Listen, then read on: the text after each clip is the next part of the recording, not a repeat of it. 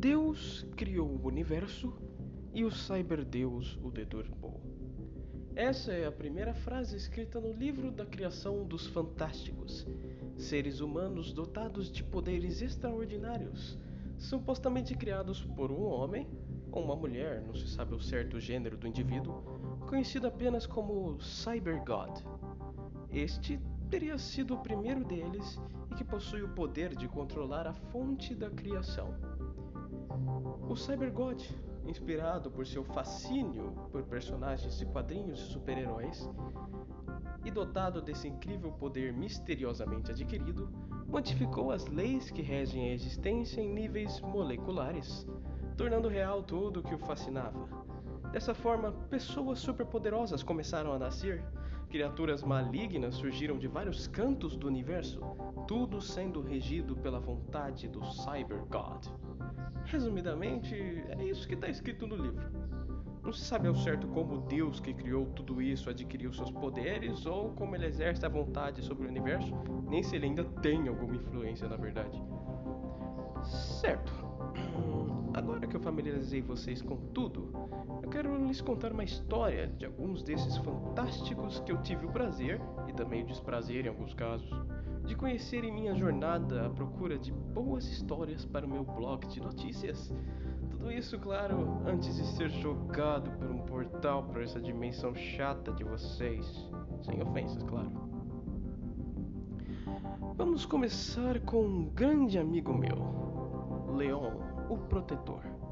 Cara é uma lenda viva conhecido mundialmente por ter salvo a Terra em uma chuva de meteoros com seu incrível poder de geração de campos de força super resistentes. Não há viva alma que nunca tenha ouvido seu nome.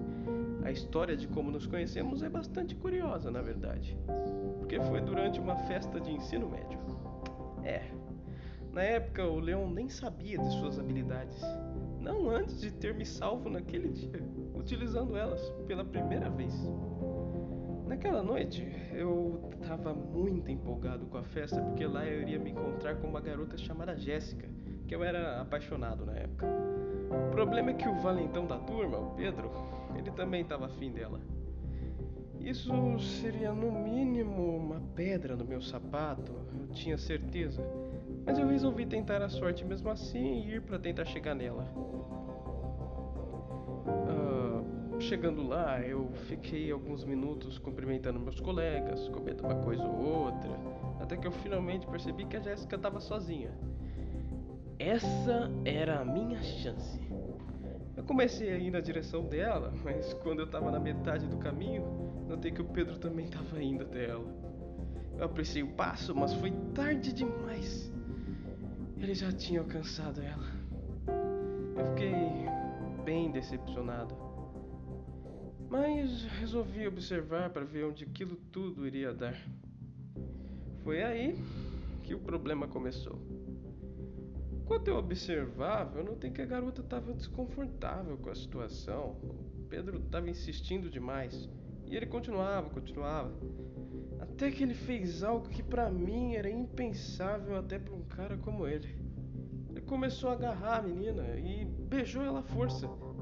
Aquilo foi demais para mim, então eu sabia, assim, eu sabia que ele era mais forte do que eu e tudo mais, mas eu não podia deixar aquilo acontecendo.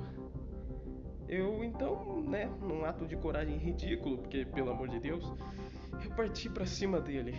Mas, obviamente, não deu em nada. Ele me agarrou pelo pescoço e me jogou contra uma mesa cheia de copos e partiu a mesa ao meio. É.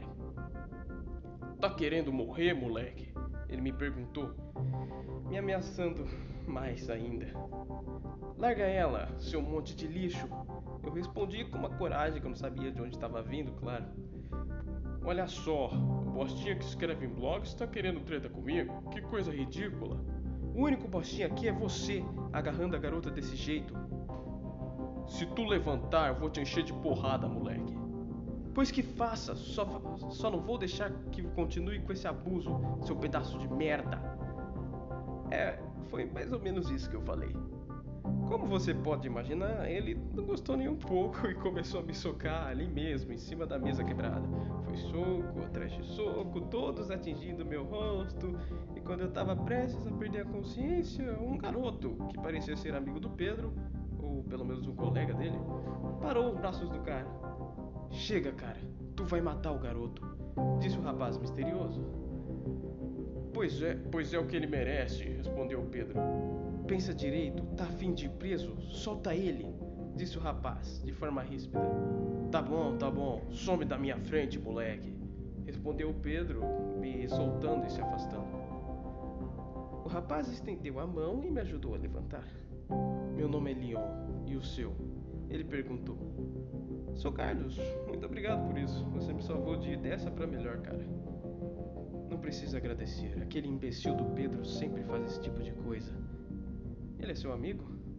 Não exatamente. Somos parte do mesmo time de futebol. Ele respondeu, dando um sorrisinho. Entendi, entendi, mas você viu o que, tá, que ele estava fazendo, né? Sim, eu vi e concordo com a sua atitude. Ele é um nojento de primeira, mas não posso fazer nada contra ele, já que é capitão do time. Se eu arranjar briga, o treinador pode me expulsar. Disse o Leon, abaixando o olhar. Entendo. Mas tudo bem. O importante é que você tá bem. Mas mesmo assim, acho melhor você ir embora. O quê? Mas por quê? Porque tenho certeza de que o Pedro não vai deixar isso de lado enquanto não acabar contigo de uma vez. Certo, tudo bem. Tô indo então. Vou com você até a saída. Obrigado. Quando estávamos próximos à porta, escutamos um grito vindo de trás. Ei, seu otário! Tá indo embora já? Leva isso aqui então.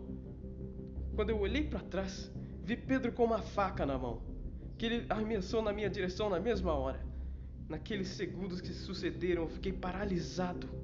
Foi então que Leon, que estava do meu lado, em um ato de coragem, tentou parar a faca com a própria mão. Mas algo ainda mais extraordinário aconteceu. A faca simplesmente bateu em algo invisível no ar e caiu no chão. Todos que estavam presentes ficaram boquiabertos e olharam para o Leon, que também não estava entendendo o que aconteceu. Vá embora, ele me disse, e saiu correndo antes que qualquer um, de, que, que qualquer um pudesse perguntar algo.